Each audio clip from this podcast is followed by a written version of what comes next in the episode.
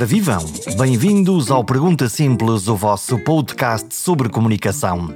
Como sempre, na abertura do podcast, convido-vos a visitar a página perguntasimples.com, a subscrever o podcast para receber os novos episódios sempre que eles forem publicados e também a partilharem com os vossos amigos que sejam fãs desta coisa chamada comunicação. No programa de hoje vamos colocar os portugueses no divã e saber como é que afinal nos temos comportado nestes tempos de pandemia e como é que nos devemos comportar nos próximos meses.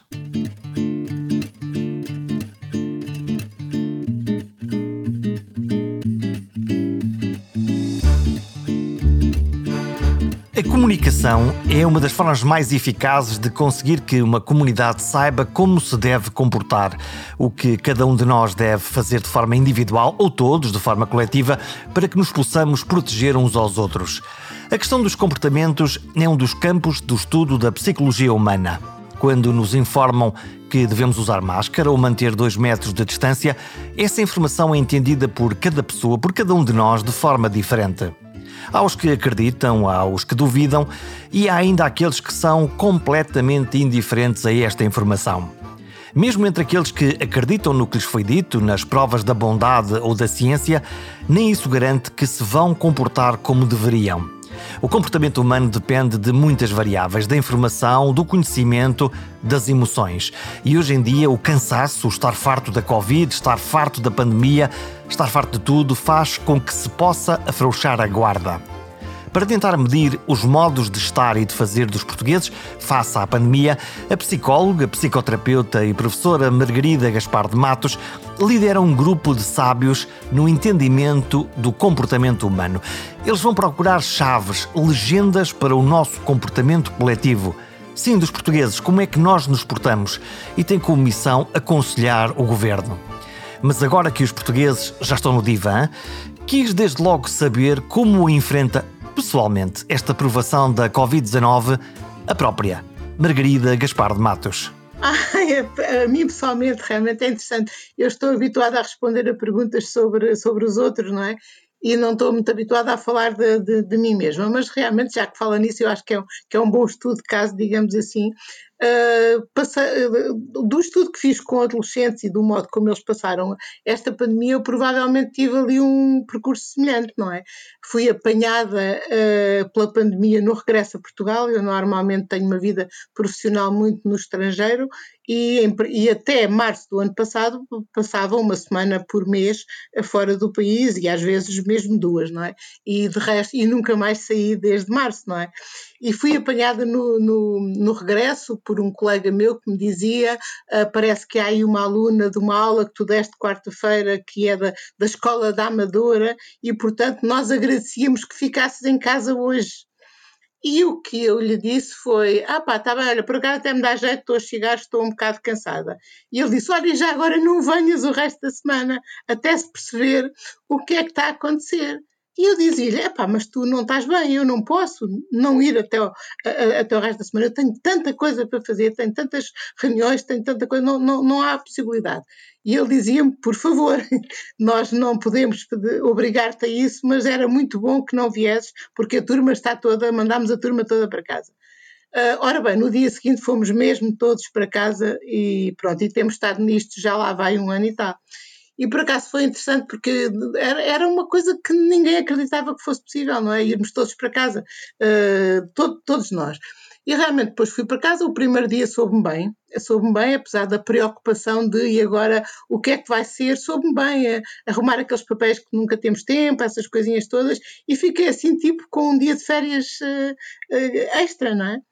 E depois comecei a pensar, epá, mas isto como é que é? Estamos em casa, estamos em casa sem saber até quando, uh, o que é que vai acontecer e pronto, e aí veio, veio ao de cima aquela nossa característica de cientista, de transformador social, e eu fiquei a pensar, eu não vou ficar aqui à espera, eu, eu tenho que iniciar desde já a fazer qualquer coisa. E foi o que nós começámos a fazer. Imediatamente começámos a tentar, eh, já não em mim, mas nos outros, perceber uh, o que é que está a acontecer com as pessoas, o que é que vai acontecer, o que é que há para fazer, a reunir a minha equipa, porque senti que realmente cabia a mim moralizar os outros e animá-los e não propriamente ficar à espera de receber uma animação qualquer de um sítio estranho lá, lá de cima, não é? Portanto, pensei, não, isto, isto eu tenho que tomar as circunstâncias na mão. E pronto, e realmente começámos desde logo a trabalhar, a recuperar os alunos, a falar aos alunos, a, a dar aulas online e as coisas começaram quase como antes, não é? Portanto, é evidente que, eh, e, e, tem sido assim, desde aí,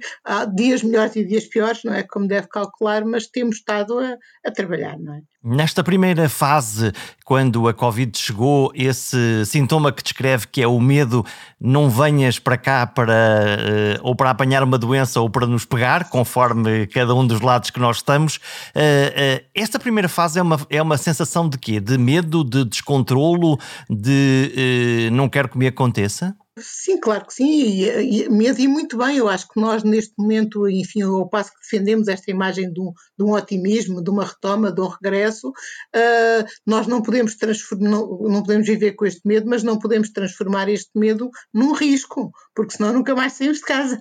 Ó oh, Jorge, é que isto é mesmo grave, o vírus pega-se mesmo, não é? E, portanto, se nós não temos cuidado, não é? Como agora, recente, às vezes há ali um, um certo otimismo exagerado e realista e, e que, e que cai em cima de uma situação de grande saturação das pessoas, o que agora se chama a, a fadiga pandémica, não é? Ou que se começou a chamar, e realmente nós, se não temos cuidado e se não andamos a passos pequenos e seguros, nós vamos outra vez parar a casa. Isto já ninguém aguenta, tanto do ponto de vista da saúde mental, como do ponto de vista até da saúde económica e social do país. Portanto, eu acho que acho, acho bem que este medo, quando é um medo que tem a ver com, com que nos leva à proteção, é uma coisa muito útil, não é? E eu, claro que na altura, a primeira vez que nos, enfim, mandaram, ou que nos mandámos para casa, não é?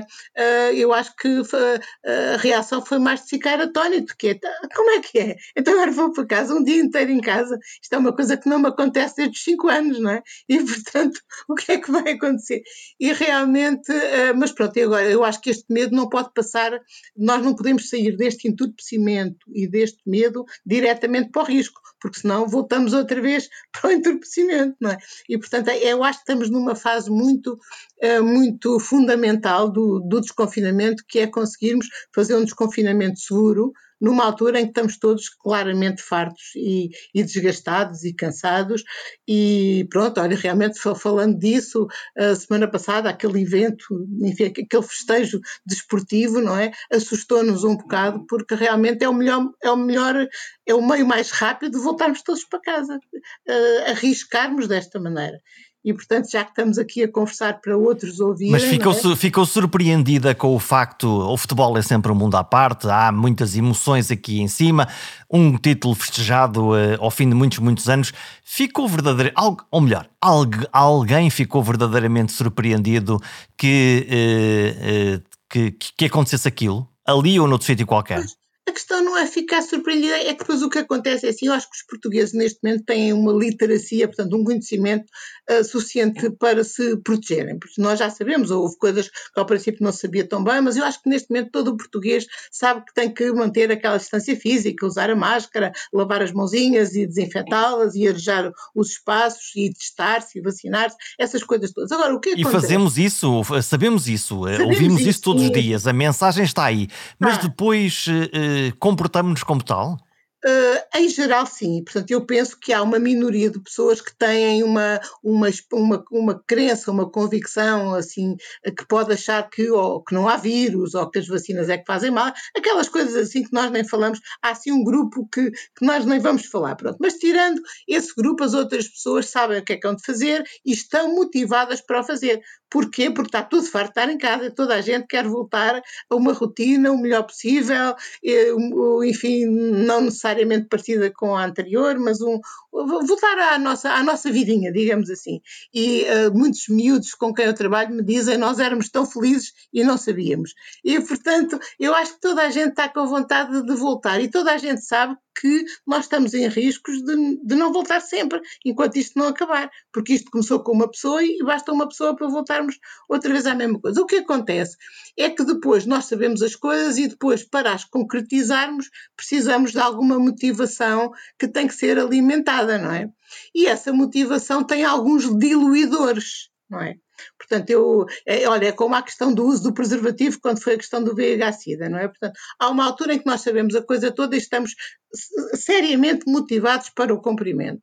Mas depois o que é que acontece? Caramba, estamos na rua, caramba, o nosso clube favorito ganhou, caramba, pá, está tudo entusiasmado e aos gritos, não é? E depois as pessoas vão ficando contagiadas pelo, pela posição dos líderes uh, de, da animação, não é? Isso é e é quase uma bebedeira social. Ah, é que não é só social, também é bebedeira de álcool. Eu ia falar disso assim. São as duas. Pronto, porque o álcool também é um diluidor da nossa motivação para a proteção.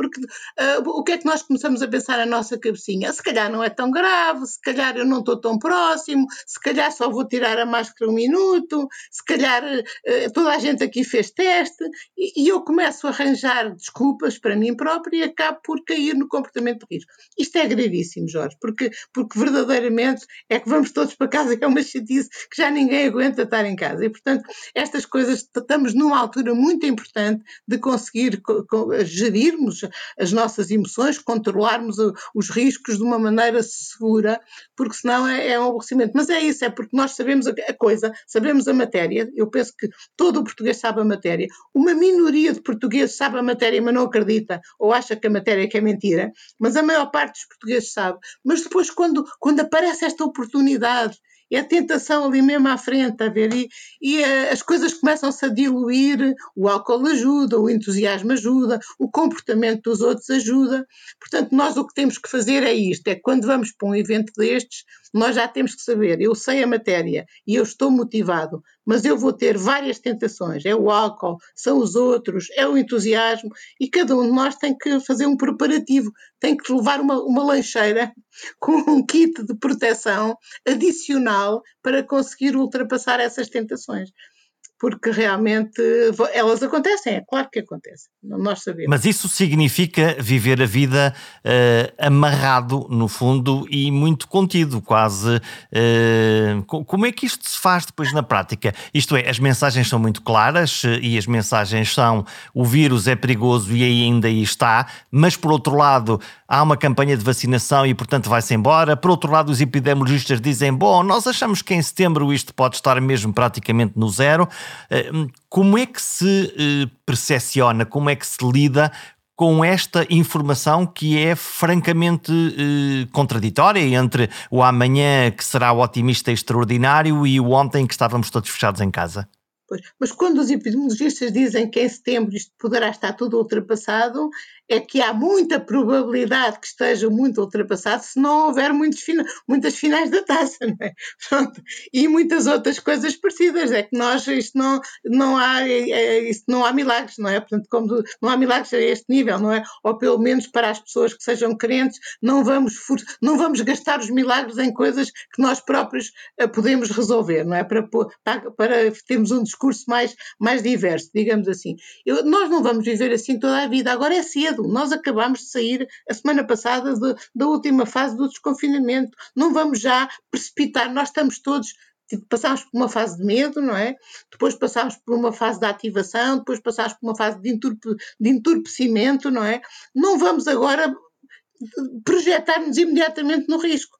Tem que haver aqui um, um intervalo e, portanto, o, o, meu, nós não vamos certamente ficar uh, toda a vida assim contidos, como disse, uh, Provavelmente vamos ter outras ocasiões na nossa vida, sobretudo os mais novos, para voltarmos a estar a, a, ter que estar contidos, porque estas pandemias têm a ver com algum desequilíbrio não é, ecológico, talvez regressem e talvez regressem mais rapidamente do que, uh, do que esta em relação à gripe espanhola, por exemplo. Não é? Agora, isto vai ter um, um espaço de abrandamento em que nós vamos construtivamente e espero que otimisticamente uh, vamos uh, ficando preparados para viver assim, não é? Agora, para já, para já é muito cedo para nos, uh, para, para nos libertarmos de todas as constrições e acharmos que, que já não há vírus, porque ele não se vê, mas ele há, não é? A professora é psicoterapeuta eh, e vai estudar eh, com um grupo aquilo que será o comportamento, ou que foi o comportamento dos portugueses, mas o que é que vai ser no futuro. Mas interessa-me eh, quase uma experiência eh, individual, que é eh, no consultório, quando está a ouvir os seus doentes, pacientes, clientes, não sei como é que lhe quer chamar, que murmúrios é que houve? O que é que, o, o, o que, é que, o que, é que salta lá da, daquilo a que, uh, aquilo a que os psis chamam de associação livre? Que palavras soltam uh, as pessoas no divã? Uh, e bem, isto é, eu, não, eu vou poupá-lo a uma conversa longa sobre essa história das associações livres, tem a ver com uma certa corrente de psicologia que por acaso não é, não é aquela que eu utilizo. E portanto, na, na, na minha atividade de psicoterapia, que não é a atividade que eu faço agora neste grupo, de, de, nesta task force, é, é, outra coisa. Portanto, isto tem mais a ver com os determinantes do comportamentos de, de risco e, e, e, de proteção, mas na, na atividade da psicoterapia que eu também exerço, eu tenho uma abordagem muito centrada na, nos doentes e na sua capacitação. E, portanto, digamos que na minha orientação teórica,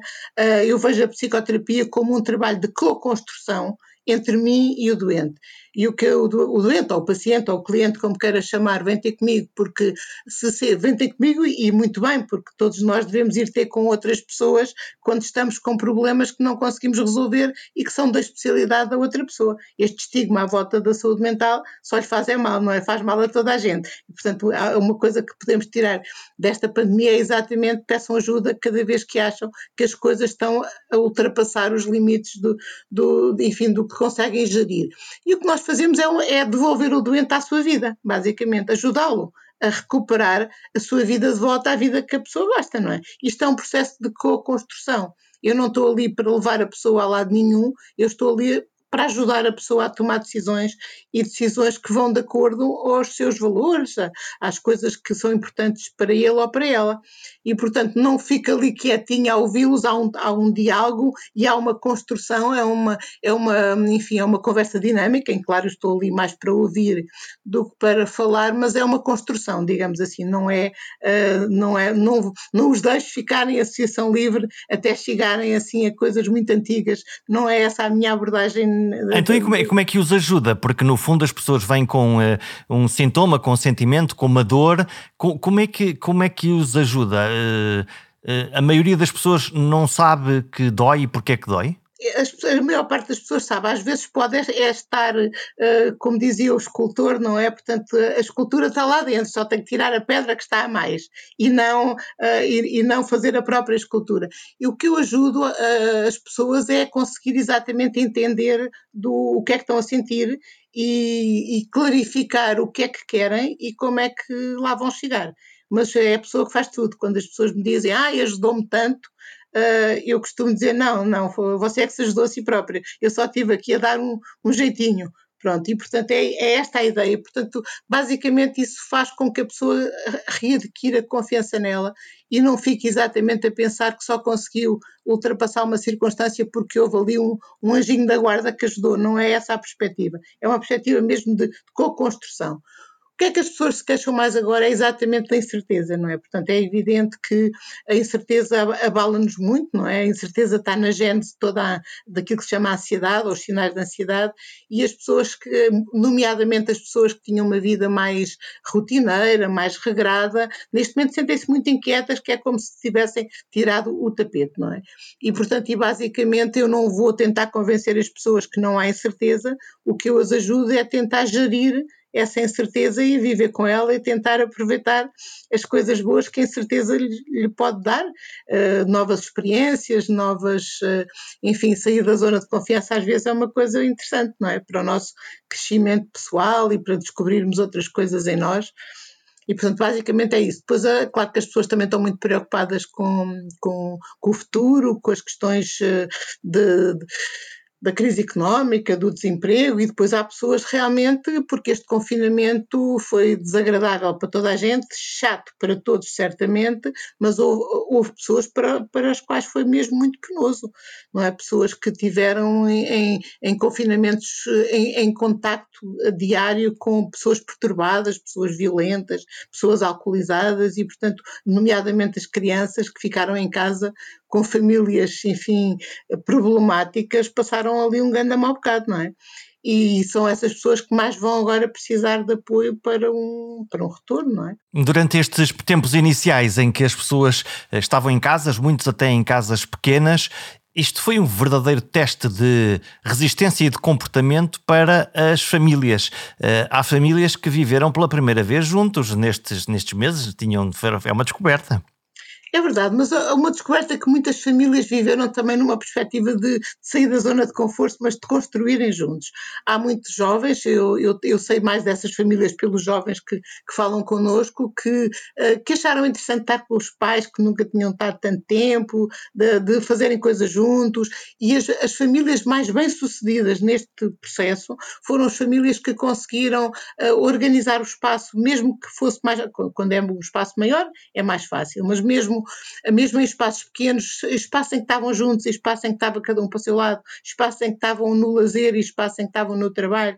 E, portanto, quando essa, eh, quando essa regulação foi possível e foi positiva, as famílias uh, referem-se a este período como, uh, nomeadamente o primeiro confinamento, como uma coisa relativamente positiva. Depois o segundo já ficava tudo muito, muito mais farto e começava a aparecer os, alguns conflitozinhos naturais de coabitarmos num espaço pequeno durante tanto tempo. Agora, realmente, há um grupo minoritário, mas grave, de crianças que foram expostas a situações de grande violência física e psicológica, né? nomeadamente numa altura em que as comissões de proteção também estavam arredadas de, de, do seu papel de monitorização, não é?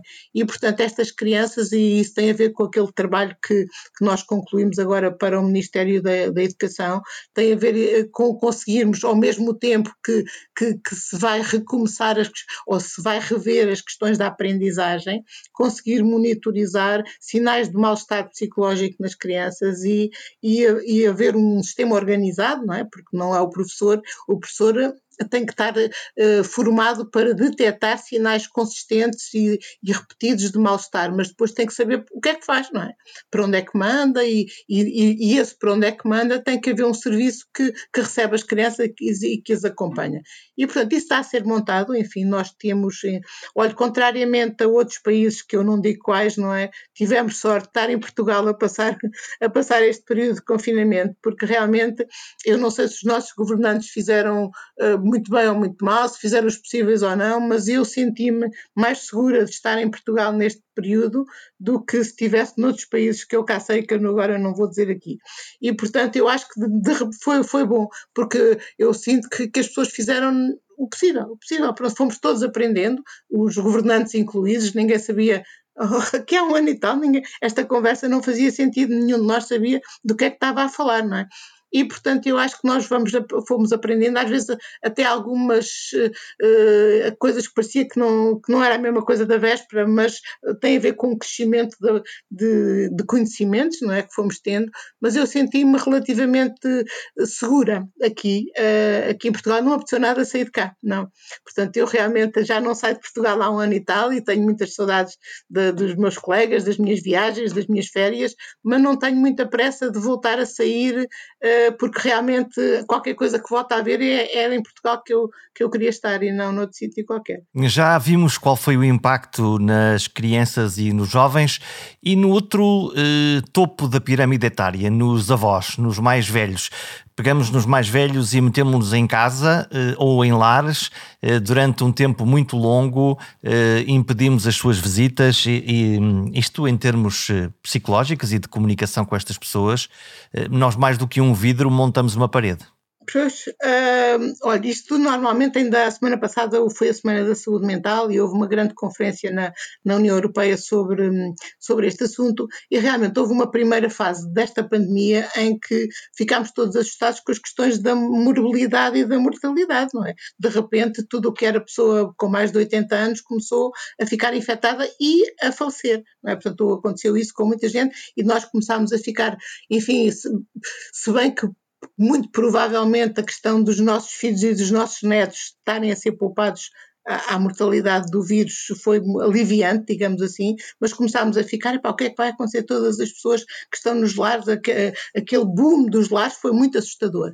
Agora, é evidente que as pessoas ficarem fechadas nos lares não é agradável, mas morrer é muito mais uh, desagradável e muito mais definitivo. E eu penso que se nós quisermos ver algum positivo nisto, uh, esta situação conseguiu identificar circunstâncias impossíveis nos lares, que não, uh, ou seja, falta de segurança. Descobrimos os nossos velhos? De, descobrimos, não, descobrimos que os, que os nossos velhos não estavam a ter as condições que nós julgávamos que pagavam para eles terem porque senão muitas destas coisas não tinham acontecido.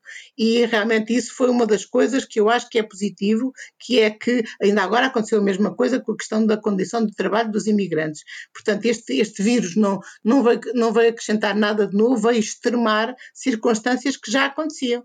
E se, e se aqueles lares tinham aquelas faltas de condições de segurança, não podiam ter, é, é deviam ser proibidos e, e, e muitos deles eram mesmo ilegais, não é? E, portanto, nessa primeira, os idosos foram, sobretudo, penalizados pela primeira fase de, desta pandemia, que foi a fase que atacou, digamos, as questões da morbilidade e da mortalidade. Eles foram muito mais afetados e as, e as consequências foram muito mais graves neles por muito que isto lhe pareça estranho, Jorge, na, quando vamos para a segunda fase, que é a questão da, de, de, enfim, as três cabeças do dragão, uma é a morte e a morbilidade, a outra é as condições socioeconómicas e a outra é a saúde mental. Quando vamos para as condições socioeconómicas, não são as pessoas que estão nos lares que ficaram mais penalizadas, aquela circunstância não foi muito alterada. As pessoas tinham uma pensão que ficou igual, eh, as que, as que não sobreviveram, olha, isto não há nada a fazer, mas as que ficaram. Uh, e, por estranho que pareça, não são essas pessoas que estão agora, nesta terceira fase, a acusar mais os problemas de saúde mental. Portanto, os problemas socioeconómicos está mesmo a ver com o problema, são as pessoas que tinham empregos precários, não é? Que ficaram agora uh, sem, com subempregos ou com empregos às buchinhas, uh, e as pessoas também que ficaram na linha da frente, várias coisas, por o excesso de trabalho e de tensão que tiveram. Agora, esta questão da saúde mental está a afetar, sobretudo, imagina, as crianças e jovens e as mulheres, e mais ainda as mulheres com filhos. E, portanto, e não os idosos. Portanto, os idosos foram muito afetados pela primeira fase, em que muitos morreram, e enfim, e, e, foi muito desagradável, mesmo que isto tenha feito rever todas aquelas circunstâncias em como existiam os lares e as residências para idosos, muitos realmente faleceram, foi, foi de, de, da maior, a maior taxa de mortalidade foi nos, nos mais de 80 anos, não é, como sabe, e como foi muito noticiado. Agora, neste momento, quando passamos para a terceira cabeça do dragão e estamos nesta retoma, digamos, a preocupar-nos com as questões económicas e com as questões da saúde mental, aparece mais os jovens e as, as mulheres, e nomeadamente as mulheres com filhos, porque as mulheres com filhos neste momento estão num burnout total, não é? Não só com as suas circunstâncias, como com as circunstâncias uh, dos filhos em casa uh, e do emprego em casa, não é? Aquelas coisas que nós vemos aquelas figuras que vemos no Facebook a brincar de, de, de, uma pessoa que parece um povo, a fazer tudo ao mesmo tempo, não é?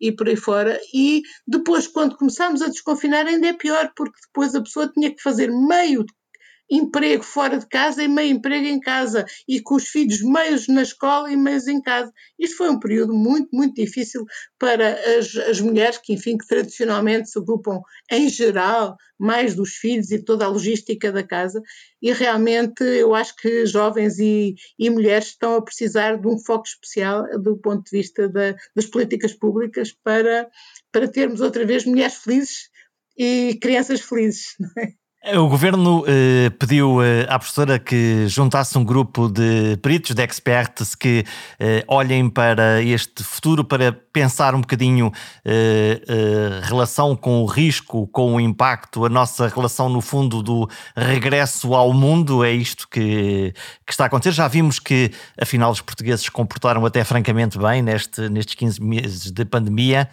Então, e agora? Eh, como se comportarão os portugueses? Vamos à bola de cristal. Como se comportarão os portugueses uh, neste, neste próximo ano? Como eu disse, o, o, o, enfim, ver o futuro também é no departamento do lado, não é no nosso. Uh, isso não aconteceu bem assim. Sabe que, é que nós aceitámos todos uh, esta, esta task force que foi nomeada uh, para trabalhar junto do gabinete do Primeiro-Ministro, mas não foi Qual assim é o caderno de encargos, professora? Qual é o caderno de encargos? O que é que o Primeiro-Ministro pediu? Mas já agora vou-lhe dizer que as coisas não foram bem assim. Uma task force não é um, um duplicado de, um, de, uma divisão que existe no Ministério. Portanto, é um grupo de trabalho que é feito ad hoc, não é? Uh, por um período restrito para uh, estudar e resolver problemas e realmente eu não, eu, não, o que me foi pedido não foi para juntar um grupo de especialistas, foi ao contrário, deram-me um grupo de especialistas para coordenar. Pronto, eu, eu não conhecia as pessoas, na sua maior parte, até ao dia em que, uh, e também não os conheço, que eu tenho-os visto aqui, onde eu estou a ver assim, uh, no ecrã, porque estamos todos a dizer que nos conhecemos, mas é tudo virtual, não é? E, portanto, basicamente o, o, governo encontrou um conjunto de pessoas de várias áreas, portanto, há um antropólogo que até mora em Londres, imagine, uh, por causa de, um médico e o, e o, resto são realmente psicólogos, e, e pôs-me a coordenar esta equipa de pessoas com muita experiência, mas que eu não conhecia. Portanto, isto tem sido um desafio para nós todos e nós todos aceitamos isto. Ah, e mais, nós temos todos os nossos empregos, portanto, isto digamos que é um, um hobby, é uma coisa que fazemos para o carbono e fazemos com muito gosto e não, e não tínhamos como não fazer, porque se, se é considerado que o que nós fazemos é útil para o país e para sairmos desta circunstância, nós temos todos muito gosto em fazê-lo. Mas quer dizer, só não entramos no burnout do, com este excesso de trabalho porque somos todos psicoterapeutas e vamos gerindo isto nas nossas cabeças, porque senão realmente não era assim tão fácil. O que é que nós fazemos? Nós, nós temos tido muito trabalho, muito, com muito gosto e com muito, e com muito boa vontade, mas, mas temos tido muito trabalho. E às vezes as pessoas dizem, ah, o que é que vocês andam a fazer?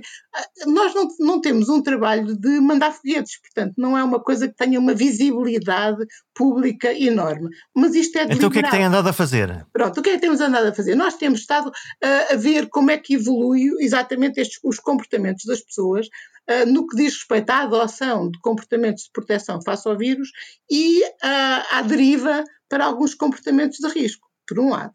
Depois temos estado a seguir uh, os indicadores epidemiológicos para perceber por onde é que andam as coisas e o que é que acontece. E depois temos estado a, a tentar ver que mensagens é que é bom, é útil passar para as pessoas e qual é o melhor modo de as passar. Porque uma coisa é, como sabe perfeitamente, que é, que é, que é mesmo especialista nesta área, uma coisa é o que nós estamos a dizer, não é? Esta conversa, outra coisa é como é que o Jorge vai pôr esta conversa no ar se a vai pôr uh, na televisão, se a vai pôr no rádio, se a vai pôr no jornal. E depois a outra coisa é quando é que esta conversa é útil para as pessoas a quem se destina. É hoje ou nós vamos combinar que só mandamos cá para fora para a semana, ou já devia ter sido a semana passada. Está bem? E, portanto, são estas questões que têm a ver com o estudo do comportamento das pessoas, o estudo do comportamento das massas, o estudo de, da eficácia da comunicação, que nós estudamos, estudamos com base, não é na bola de cristal, não, é, é, na base do que conhecemos, dos modelos teóricos, dos modelos de investigação e das investigações que já vão sendo feitas tanto em Portugal como noutros países relacionados com a pandemia e outras pandemias, porque já há pandemias há muito tempo, ó Jorge. Nós, olha que eu agora ainda, ainda li um livro do Rosling de, há pouco tempo, que é um médico de saúde pública que fala das pandemias em África. Eu já tinha lido aquele livro, mas aquilo era assim uma coisa muito longínqua. Eu, quando vou à África, é, é uma coisa longínqua, não é? Nunca pensei que fosse possível confinar na Europa, nunca pensei que fosse possível fechar o mundo. Isto é uma coisa que não me, não passava pela minha maior imaginação. E, portanto, mas nós neste momento fomos buscar estudos já feitos noutros contextos, estudos feitos noutros países que, uh, que, confinaram antes de nós e que desconfinaram antes de nós e voltaram a confinar, porque isto agora é um entra e sai, não é? Portanto, já temos várias uh, vagas e há países onde já vão num, num sexto confinamento por exemplo, eu estou-lhe a falar do Paquistão, que eu tenho uma jovem com quem colaboro lá, cada vez que as escolas abrem e os miúdos vão para a escola, passado duas semanas voltam para casa, e portanto eles, eles têm, nós não estamos a conseguir aguentar isto de outra maneira. Portanto é isto tudo que nós fazemos, vamos ver o que é que, o que, é que foi feito noutros, noutras épocas, o que é que foi feito noutros países, que, estamos muito atentos aos indicadores todos uh, nacionais, nós temos modelos de mudança de comportamentos enfim, que vêm das psicoterapias, da psicologia da saúde, da psicologia social, discutimos muito uns com os outros e então informamos Aliás, o nosso despacho diz, diz que nós de, tínhamos que fazer um, um relatório em janeiro de, de, de, 20, de, de 2022, mas nós achamos, exatamente por aquilo que sabemos das coisas, que, que esse relatório ia ser inútil e, portanto, nós optámos por fazer uma contraproposta, que foi mandar um pequeno relatório todas as semanas e muito atualizado à, ao dia de domingo, uh, para o gabinete do Sr. Primeiro-Ministro com, com, sugestões, com, uh, com comentários, com, com estudos que fizemos para, e eles depois, claro, uh, nós não temos poder deliberativo, nós temos poder de, de, estudo, temos a competência técnica, temos, informamos e depois o, o gabinete usa aquilo que achar bem. Isso tem dúvida. Na esperança que, que o poder político depois possa utilizar, Exatamente. não posso deixar de lhe fazer uma, uma provocação, que é, desde o início desta pandemia, nós fomos expostos genericamente a três tipos de mensagens, ou eu pelo menos fui. Eh, um, a mensagem dos experts, dos médicos, dos epidemiologistas, das autoridades de saúde. Um capítulo. Segundo capítulo, o que os políticos, lato senso, da esquerda à direita diziam. E terceiro, o que é que os nossos amigos diziam ou não diziam é muita mensagem para uh, tão uh, difícil tema de discussão, sendo que no início nada sabíamos sobre isto e todos uh, tentávamos dar um bititezinho. É, é verdade, olha, há aquela célebre frase que é que uma mensagem é muito longa quando não tivemos tempo de a tornar eficaz e curta, não é? E, portanto, exatamente, olha, isso é um, é um bom exemplo de uma coisa que nós podemos fazer. Nós também temos a mensagem dos epidemiologistas, uh, embora muitos de nós tenham formação em saúde pública e em epidemiologia, mas não é isso que estamos aqui a fazer.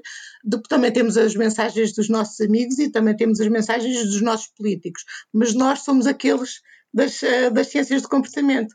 E, portanto, nós tentamos transformar estas mensagens em, em em tomadas de decisão que protejam a vida do cidadão. Portanto, nós não estamos a obrigar o cidadão, como falámos há bocadinho, a fazer isto ou aquilo, nós estamos a dar toda a informação e todas as pistas para que as pessoas possam decidir uh, de uma maneira mais articulada com a sua saúde. Portanto, é evidente que não é fácil, não, é? não, há, não há soluções milagrosas, porque senão nós estávamos todos com outros empregos, mas nós não somos, não, milagres não é connosco, mas realmente temos modelos teóricos temos muita investigação e, e eu penso que temos feito um trabalho muito, uh, muito eficaz, se bem que pode, não muito visível, não é? As pessoas podem, por onde é que nós andamos? Nós andamos a trabalhar e, e andamos a tentar entender como é que podemos ajudar os portugueses uh, a sair desta, não é? Vamos fechar esta conversa. Vamos de férias descansados? Uh, olha, eu ainda, ainda por acaso uh, estive a pensar nisso outro dia a propósito dos miúdos terem aquelas academias de verão e mais não sei quantos. Eu, eu, eu por acaso fui contra, eu, eu acho que vai acontecer qualquer coisa a esse nível, mas eu acho que uh, as pessoas precisam mesmo de férias. precisam mesmo de férias, não, não, não necessariamente nas Caraíbas, porque pode acontecer qualquer coisa ou talvez o dinheiro não dê para isso, mas precisam de férias naquele sentido de, de, de liberdade de escolha do que é que fazem ao seu tempo eu posso ler, posso continuar a estudar se me apetecer, mas também posso ficar a olhar para o mar e, e, e desligar todas as minhas aferências. E nós estamos todos a, a precisar disso. Uh, e, por exemplo, se neste momento vamos usar as férias para recuperar qualquer coisinha, nós vai-nos fazer falta estas férias. E, portanto, eu, eu acho que, enfim, todos os portugueses deviam ter férias, se não têm dinheiro para, para grandes férias, podem ter férias no jardim de casa, na rua, no fim da rua. Férias é, é por definição, fazer uma coisa que não se faz Uh, normalmente, não é? Portanto, isso é sempre possível e é quase sempre gratuito, não é? Porque é nós desligarmos daquilo que nos preocupa e preocupar-nos com outras coisas, pronto. E, portanto, nós estamos a precisar de férias. Uh, eu acho que devemos, devemos ir de férias com segurança, que é para não voltarmos de férias diretamente para o confinamento. E isto é um assunto mesmo muito sério, não é? Portanto, não vale a pena ficarmos uh, estressados uh, ou entorpecidos, mas também não vale a pena agora de repente cairmos diretamente no risco porque uh, vê aquelas notícias, não é? Dos, de, é evidente que o turismo tem que abrir e o país tem que recuperar economicamente, mas isto tudo tem que ser seguido com, com, com serenidade. Nós sabemos, como falámos, como começámos por falar neste programa, nós neste momento sabemos todos razoavelmente o que é que temos que fazer para, para nos protegermos e temos que fazer isso mais uns meses que é para não voltarmos outra vez ao mesmo, já ninguém aguenta, voltarmos outra vez para casa, já ninguém aguenta, caramba. E, e por isso nós temos que nos conter mais um bocadinho, uh, enfim, e, e, e, gerirmos o risco. Pronto, é isso, porque senão o, o, ainda, o bicho ainda, ainda anda por aí, não é? E nós podemos voltar outra vez para casa. Mas sim, mas férias sim, férias e pensar noutras coisas e fazer outras coisas, ouvir música, ler, fazer férias. Sim. Descansar, fazer férias, um bom conselho, nem que seja dentro de casa. É um bom conselho para os meses quentes de verão. Mas como o programa foi sobre comportamentos, fica a mensagem-chave: cautela e caldos de galinha. O vírus ainda anda por aí e é preciso manter alguns cuidados básicos. Parece contraditório e até pode ser. Há que descansar a mente e, por outro lado, manter a guarda. Neste verão, esperamos que os meteorologistas nos tragam previsões de bom tempo e que os epidemiologistas tragam previsões e revisões em baixa do número de infectados. Aproveitem o tempo, tenham uma grande semana e umas boas férias quando for caso disso.